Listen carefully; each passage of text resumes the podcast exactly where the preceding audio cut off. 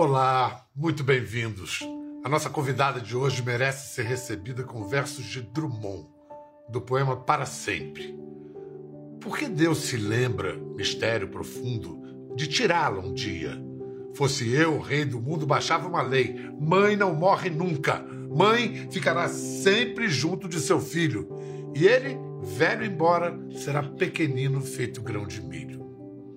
Ela é atriz desde antes de nascer Fez-se também cantora, dramaturga e agora lança seu primeiro livro, dedicado à sua mãe, mulher amada pelo Brasil, Missete Bruno.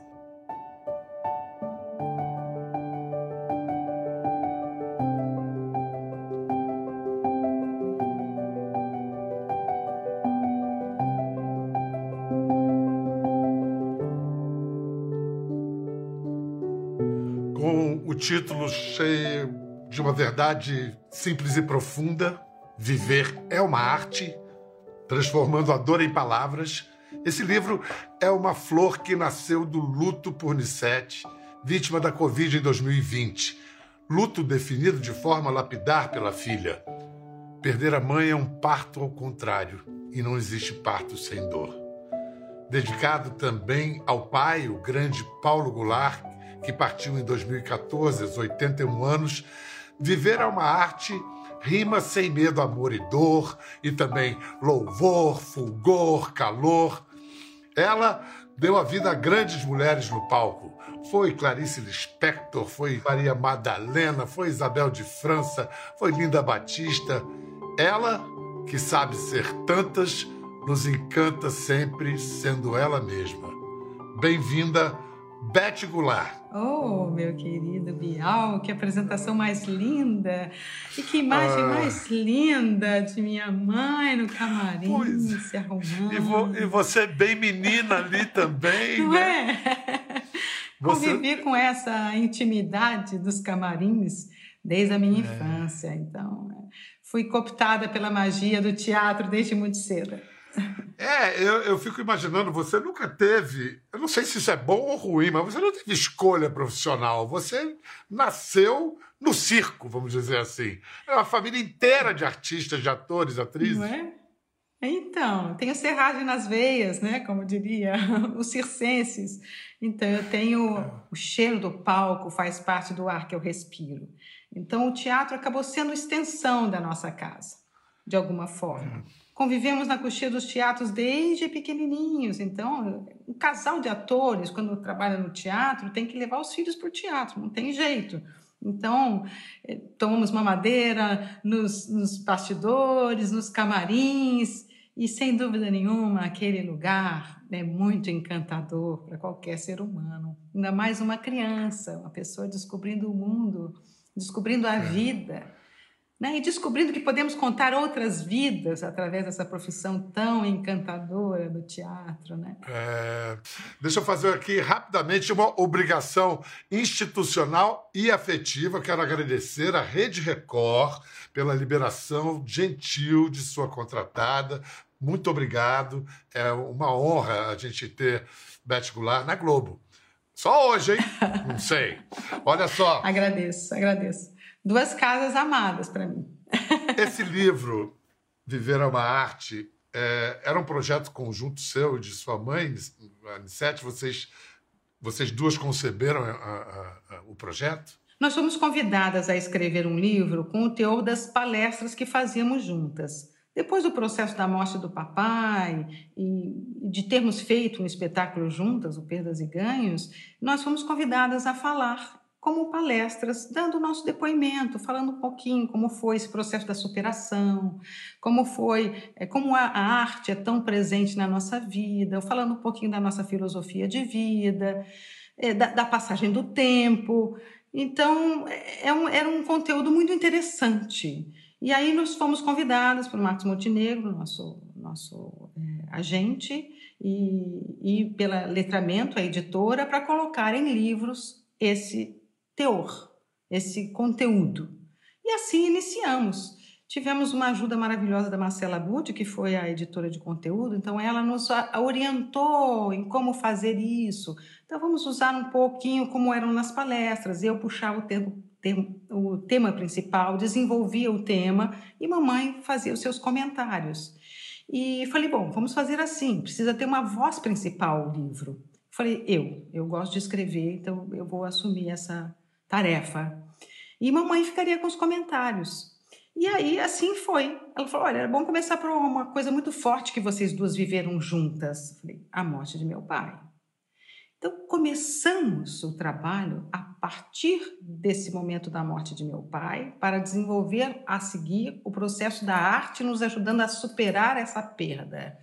E ela faleceu. num, processo, aí... num processo muito num processo muito rápido, né, Beth? Ela muito teve o diagnóstico, 21 dias depois ela faleceu, né? 21 Do dias. diagnóstico então, de Covid. Nada foi programado. Né? Na uhum. verdade, é, a vida colocou essa situação diante de mim para que eu pudesse, de alguma forma, elaborar esses sentimentos, compartilhar esses sentimentos. Você veja bem que curioso, na, na perda de meu pai, nós fizemos uma peça de teatro. Na perda de minha mãe, eu acabei escrevendo um livro. Então, a arte sempre foi uma forma é, de curar nossas feridas, de transformar nossas feridas, entendendo a vida como um processo transitório de, de aprendizado, de crescimento. Ninguém vive aquilo que não precisa viver. Tudo tem um porquê na nossa vida, mesmo que a gente não saiba. Mas você tem que aprender a lidar com aquilo. Aquilo é uma forma de crescimento necessário para você. Eu acho que a morte sempre chama para a vida. Sim, mas sem a arte fica difícil. É, é eu acho é, que para para dar sentido uh, a, a, a, enfim. A, a existêcia. Para dar é, sentido à existência. Se você dá sentido à morte ou à vida. Não, não, Nietzsche já falava isso. A arte existe porque a vida não basta. Isso, é isso. isso então, isso, a arte nos isso. leva a compreender melhor a vida e a saber lidar com os movimentos necessários da vida. É. É isso. Né? Nesse sentido, eu quero lembrar uma alegria enorme que eu tive nesses quase seis anos de programa. Agora a gente está acabou de fazer mil programas, que foi receber que beleza, parabéns. Obrigado. Trabalho lindo que vocês fazem. Uh, não, a N7 foi demais. Ela, daquele tamaninho, ela ocupava aquele palco inteiro. Ela entrou no estúdio só dava N7. Gigante, Vamos ouvir. ela era gigante. É, gigante. Vamos ouvir ela falando da certeza que ela tinha que ela ia reencontrar seu pai, Paulo. Tudo, eu acho que tudo leva a um único lugar, né? Eu penso assim. Esse, esse lugar, Respeito. Né? Esse lugar que você está dizendo é o lugar onde você ainda vai encontrar o Paulo, é Sem isso? dúvida, não tenho a menor dúvida que quando chegar a minha hora, ele estará lá me aguardando. Quanto tempo vocês ficaram juntos? ah, meu Deus do céu. Quanto tempo vocês ficaram juntos nesse plano? Bom, casados 60 anos. Mas tem, eh, naquele momento era um ano de noivado, um ano de namoro, então seriam 62 anos, né? Ai, que amor. Lindo, que né? Pessoa, lindo, lindo. Pessoa. Segura coração, né, meu querido? É. Oh, meu Deus. É. que que, de acordo com o seu pai, o que, que aconteceu quando sua mãe nasceu, na hora do parto? Ah, ela sorriu. esse bebê não Ai, chora, esse bebê ri. Que pessoa, é, não, Diz, ele dizia que minha, tanto minha avó quanto meu avô Sinésio, os pais de minha mãe, eram muito alegres, muito sorridentes. Então ele dizia que quando a mamãe nasceu, ela nasceu sorrindo para a vida. E ela era assim, essa luz, e nos ensinava a ser assim também. O, o, o exercício da alegria sempre trouxe um brilho especial para a vida. E ela era esse brilho, sabe? Ela nos ensinava a olhar, a perceber o brilho da vida, a alegria da vida vida nas pequenas coisas do cotidiano. Ela adorava ter pessoas em volta dela, fazer almoços, receber pessoas amadas e queridas. Ela nos ensinou essa, essa visão ampla de família, uma coisa muito maior do que uma ligação sanguínea. São as ligações amorosas, afetivas, que fazem as pessoas se sentirem parte da mesma família. Então, nós sempre tivemos os agregados, que ela dizia. que era uma família grande, pessoas que às vezes estavam sem família no Natal, né? iam todos lá para casa. E isso era muito lindo, isso é parte dessa alegria de viver que a mamãe tão bem exemplificou em toda essa trajetória de vida. Uma luz. E a família do teatro, né? O livro tem prefácio da Nélida Pinhon e pós-fácil de Fernanda Montenegro. Fernandona diz isso, que nunca vi Nissete sem um sorriso ou uma gargalhada, nunca vi o rosto de Nissete sem estar na luz, com luz, para a luz. Nissete viveu sempre em estado de aleluia. Estado de aleluia é maravilhoso, né? É divino. Maravilhoso. É, a inspiração clariciana, estado de aleluia, né? estado de salvação de alma, estado de êxtase, de pura alegria, no melhor sentido da palavra. Né? Usufruir as coisas boas da vida. Minha mãe era assim, sabe? Uma mulher alegre, feliz. Ela tinha essa coisa da felicidade em si, Claro, tinha um, encontro amoroso fortíssimo que viveu com meu pai, uma família que era o sonho dela realizar essa família, o sonho dela trabalhar em teatro, ter colegas, poder lidar assim com isso. Então toda a sua espiritualidade, a sua sabedoria de alma estava presente no seu trabalho de atriz, na mãe que ela foi para ah. todos nós, na amiga que ela era para os seus queridos amigos, na colega incrível, na grande ah. atriz que ela foi e continua sendo. E você, como diz no seu livro, você aprendeu com ela a ser mãe e aprendeu que otimismo é uma escolha que você tem que determinar. Agora, é... os três em cena ao mesmo tempo, você lembra quantas vezes foi? algum momento mais marcante? Paulo, Nissete e você? Olha, com a minha mãe, eu trabalhei mais com a minha mãe do que com meu pai. Com a minha mãe, eu trabalhei 11 vezes. Quatro vezes no teatro e sete vezes na televisão. E com meu pai, eu trabalhei só quatro vezes. Duas no teatro e duas na televisão. E sempre foram experiências maravilhosas, de muito aprendizado, muita troca. Muito bom estar com eles trabalhando quero mostrar uma cena que talvez você não se lembre. É, você Opa, tinha 25 anos, os três em cena. Tô me gozando, né? Não, filha, que é isso? Mas vocês estão me gozando porque ninguém teve coragem de tentar mudar de vida. Ah. Vai todo mundo ficar enterrado vivo nesse buraco. Ah. Agora, eu não. Eu não vou ficar. Ah, filha, olha lá como é que você fala. Imagina. Tá aqui no buraco. É. Bela cidade. Mas tá falando de barriga cheia, minha filha. Olha, eu aposto que muita moça de cidade grande não. gostaria de ter a vida que você tem. grande vida. Ai, meu Deus do céu. Deixa que eu atendo, já terminei mesmo.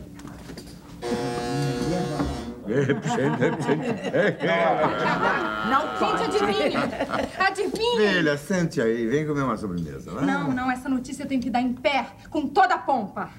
Mas que notícia tão importante será essa, afinal? Eu consegui, mamãe. Consegui. Fui chamada para o emprego no Rio. 1986, um caso verdade chamado caso Solidão. Verdade, para você caso decide verdade. caso verdade. É, caso verdade. E nessa história aí, alguma semelhança com você, jovenzita, com 18 anos, que mesmo dentro desse núcleo familiar todo amoroso, percebe que tem que sair de casa e se jogar no mundo? É, muita semelhança. Isso realmente aconteceu. Morava, junto, morava com eles a minha vida toda e a Globo me chamou para vir para o Rio de Janeiro. E ali eu bati asas. Ali, com 18 anos, fui sozinha para o Rio de Janeiro. A mamãe falou assim: Você não pode ficar sozinha, minha filha. Mãe, não vou ficar sozinha, vou trabalhar, fica tranquila. E essa experiência foi incrível no Rio. Logo chegando, assim, sozinha, me senti importante, cidadã livre, autônoma com autonomia. É, fiz logo uma novela Bailou Comigo, que viajei para fora do Brasil, então assim, me senti uma cidadã do mundo, para mim foi muito importante. Mas logo depois acabei me casando, fui para a música, descobri a música, resolvi desenvolver um pouco meu trabalho na música nessa chegada do Rio. Foi quando conheci o Nando, me casei E aí, bom, quando eu saí, eu saí mesmo, né? Mas eu nunca saí totalmente. Meu coração estava sempre pertinho deles. Eu vou pedir para o pessoal localizar o, um VT que é. temos de você cantando essa fase musical tua.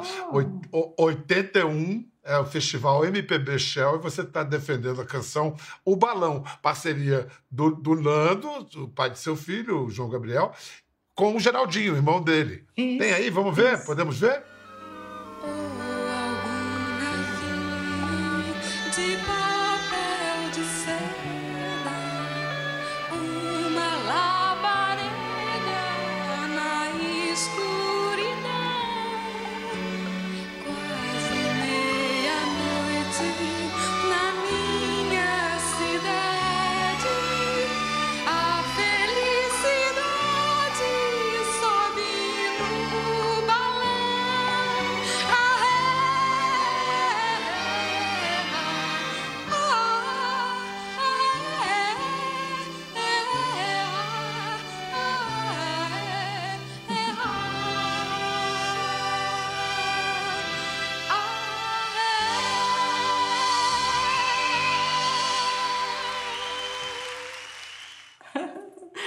Nossa, eu tava tão nervosa nesse dia.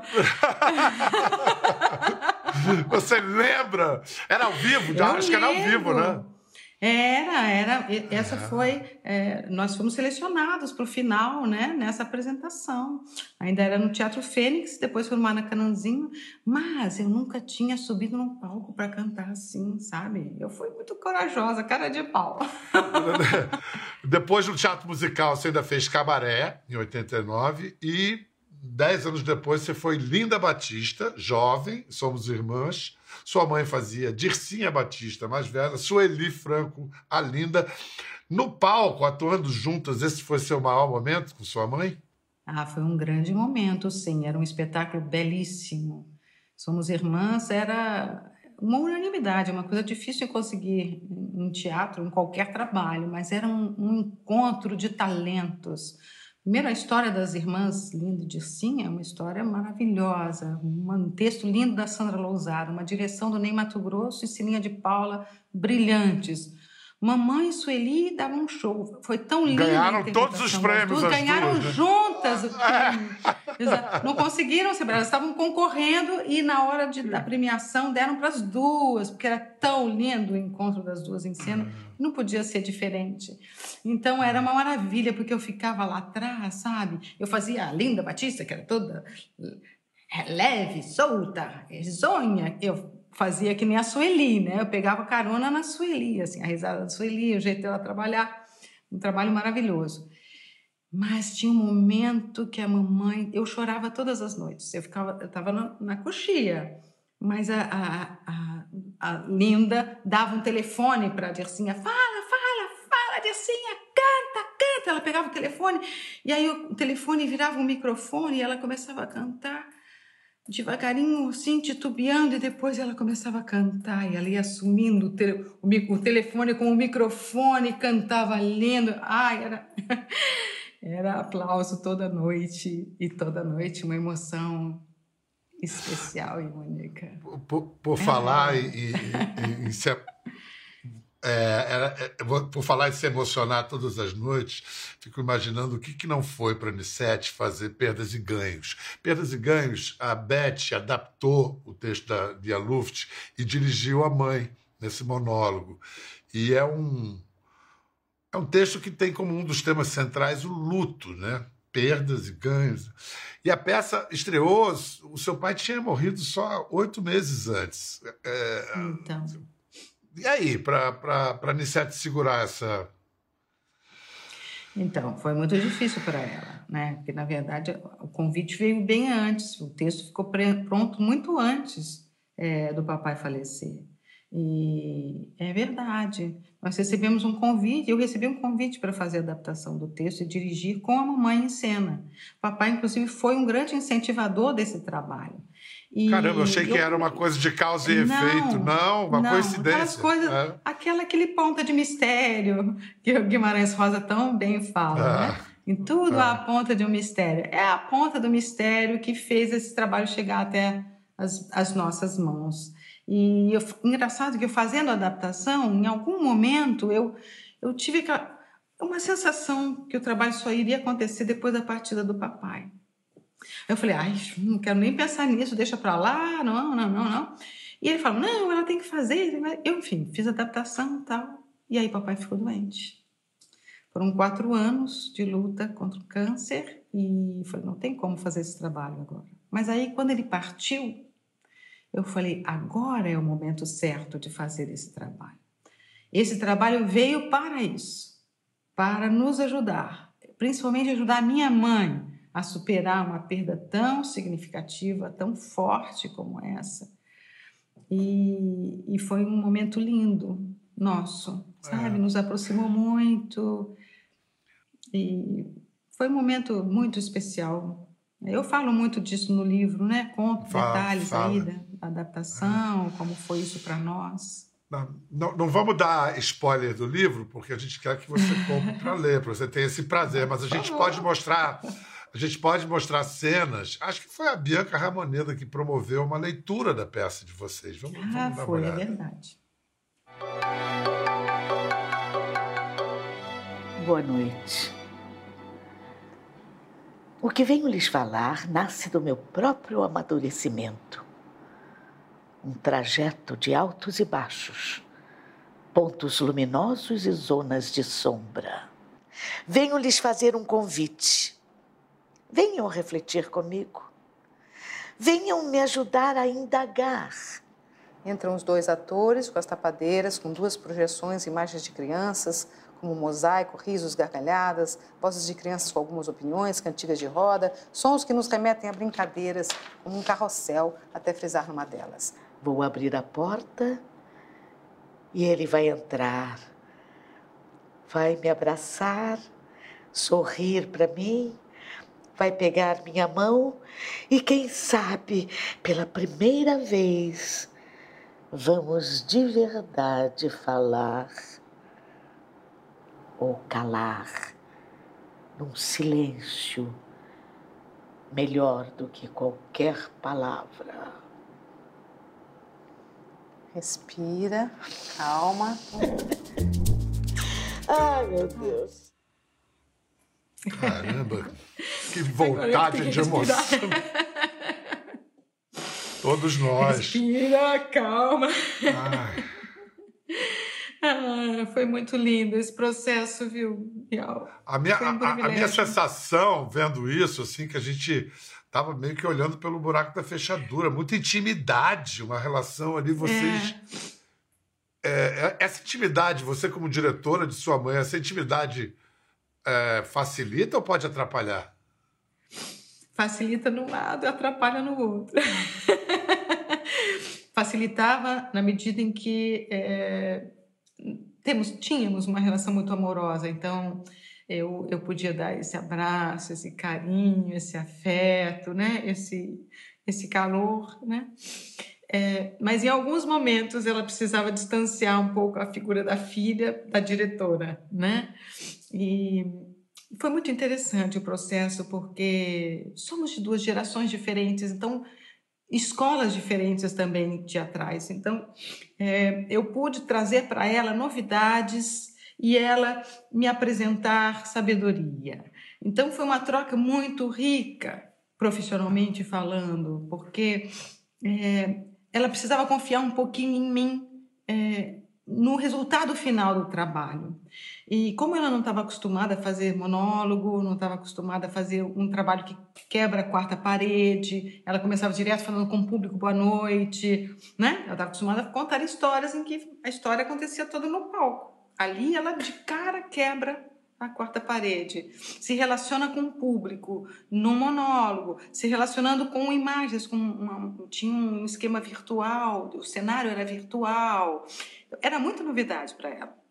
Falei, mãe, confia, confia em mim, confia em mim, vai dar certo. Mas eu não sei para onde eu estou olhando, assim, você está olhando para uma imagem aqui que vai acontecer isso nesse momento, vai estar tá todo mundo olhando, então confia, faça Você sabe que vai vou mostrar tudo para você. Você vai entender tudo que vai acontecer. Acredita na magia do teatro, mãe. Você está se comunicando com as pessoas. A sua dor é a dor delas também. Mas e se eu chorar no meio? Para, respira e segue. As pessoas E ela vão chorou? entender. Não. Ela riu, ao contrário. Maravilhoso. Ah, foi Olha, maravilhoso, foi maravilhoso. Eu adoro uma história. Acho que foi a primeira peça sua como profissional, dirigida pelo Abu Janra, o efeito dos raios gama sobre as margaridas do campo. E você conta da noite em que tinha meia dúzia de dois ou três convidados e um pagante. E o produtor veio perguntar para a Anissete: quer cancelar? E aí? Aí ela deu uma lição de vida, de respeito ao público, inesquecível para mim, para todos nós que estávamos ali. Ela falou: não, ele saiu de casa para nos ver. Nós vamos fazer o melhor espetáculo que nós já fizemos para este um pagante, porque ele merece. Ele está ali, ele saiu de casa, pagou ingresso para nos assistir, ele nos escolheu para assistir essa noite. Então ele vai ter o melhor espetáculo que nós podemos, faz, podemos fazer. E nós nos juntamos e realmente fizemos um espetáculo maravilhoso. Aí você veja bem, no dia seguinte, descobrimos que este um pagante era dono de uma empresa que comprou 100 espetáculos e distribuiu para os seus funcionários, e isso foi a alavanca para o grande sucesso que foi o espetáculo. Porque as pessoas chegavam lá, estava lotado, estava lotado, estava lotado, e virou aquele boca a boca, o espetáculo não é muito bom, o espetáculo... Você sabe que o boca a boca que faz o sucesso de um espetáculo. Foi uma Não tem maravilha. nada que se compare. Ficaram Como três isso, milhões anos de cartaz. outros ensinamentos de minha mãe maravilhosos, mas esse é um ensinamento que eu levo para minha vida toda. Sempre que a casa não está boa, eu lembro, da... mas ele saiu de casa para nos ver. É isso e aí. sempre faço o melhor de mim. O Raios Gama ficou três anos em cartaz, mas você já chegou a ficar nove anos em cartaz com a sua Simplesmente Eu, Clarice Lispector. A peça que Beth escreveu, dirigiu, estreou em 2009 e ficou em cartaz até 2018. E, cara, eu fico muito. Como é que diria meu filho?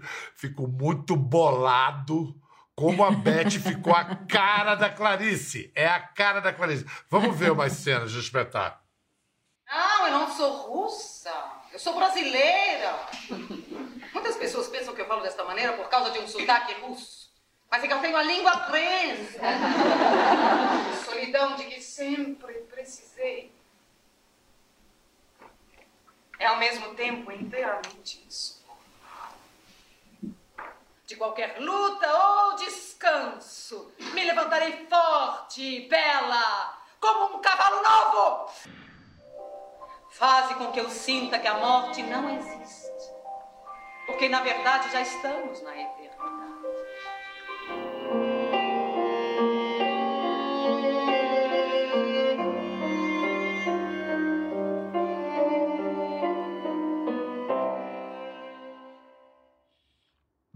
Beth, é, é muito impressionante isso. Você não era a cara da Clarice. Foram, foram o quê? Os nove anos de convivência, intimidade.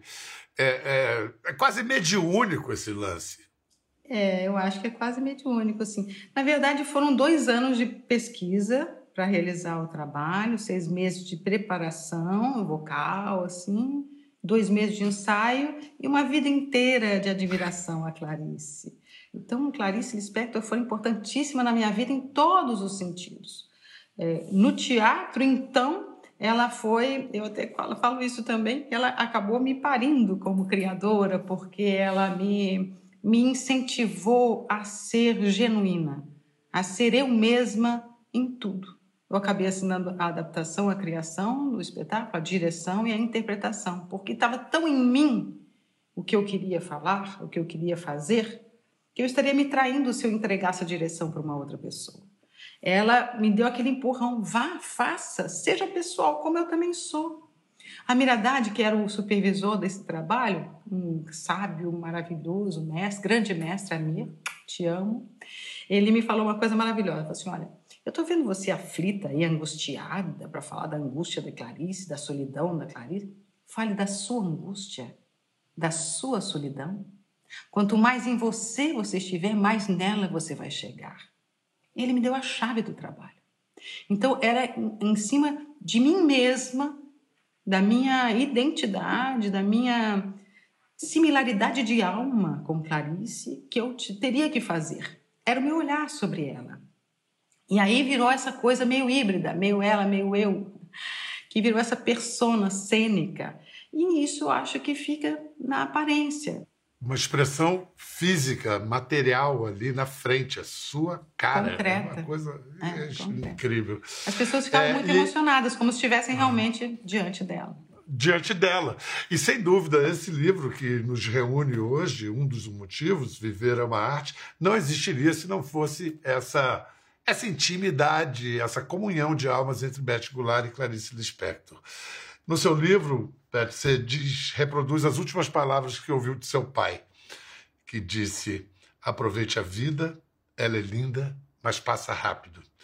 Beth, é, eu não sei, eu, eu, tenho a impressão que quem tem a, a fé espírita, tem a impressão, não, é visível. Quem tem a fé espírita lida melhor com a perda de, de gente amada, com a morte. Isso ajudou você caso de, de sua mãe, você conseguiu se despedir dela ou chega na hora na hora da, da, da morte dói do mesmo jeito? Dói do mesmo jeito. Mas é claro que a gente, a gente não enxerga a morte como um fim.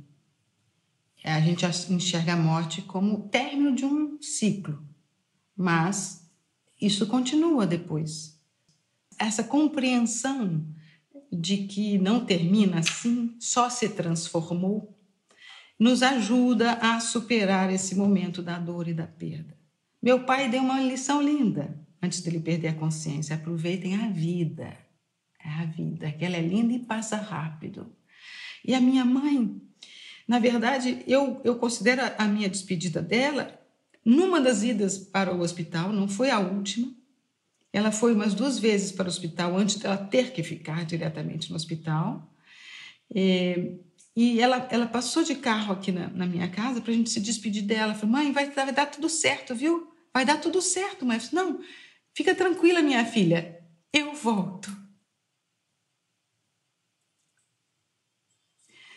Foi assim que nos despedimos.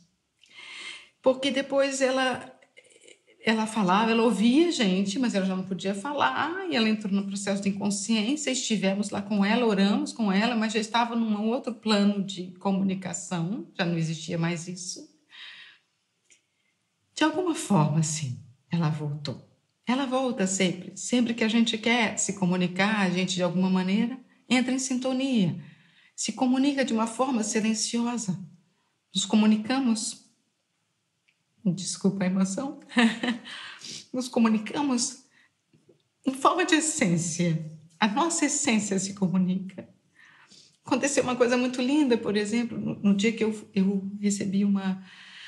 Eu fui convidada para fazer parte da Academia Brasileira de Cultura, na Sesgran Rio. Na cadeira 22, tendo como patrono a minha mãe. Isso é uma maravilha, né? Um privilégio. No dia que eu fui fazer o, discurso de agradecimento e homenagem a ela, eu falei, não, eu, eu, em homenagem a ela, tal, assim, que ela vai receber onde estiver. Quando eu falei onde estiver, eu falei, eles, eles, né? Porque eu também falei do meu pai, eles estão aqui. E eu senti a presença deles, Piau. Eles estavam ali comigo, entende? É isso. Essa é a força da transcendência do espírito. Nós estamos onde a nossa energia está, onde está a nossa alma, nosso coração, nossa sensibilidade, nossa essência. E isso transcende o nosso corpo físico. Nosso corpo físico é um instrumento para que possamos lidar com a vida, o nosso cotidiano, mas a gente é mais do que isso. Muito obrigado, Beth. Maravilha, oh, maravilha conversar com você. Foi muito bom. Muito bom sentir a presença de Nissete, de Paulo e principalmente essa sua luz que nos consola, que nos diverte, que nos ilumina. Obrigado, querida. Muito obrigado. Eu que agradeço, meu querido. Obrigado por essa oportunidade linda de mais uma vez homenagear minha mãe e meu pai, homenagear a nossa arte tão maravilhosa. Clarice, enfim.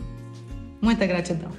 Muito obrigado. E você em casa, Viver é uma Arte já está nas livrarias, nas melhores casas do ramo.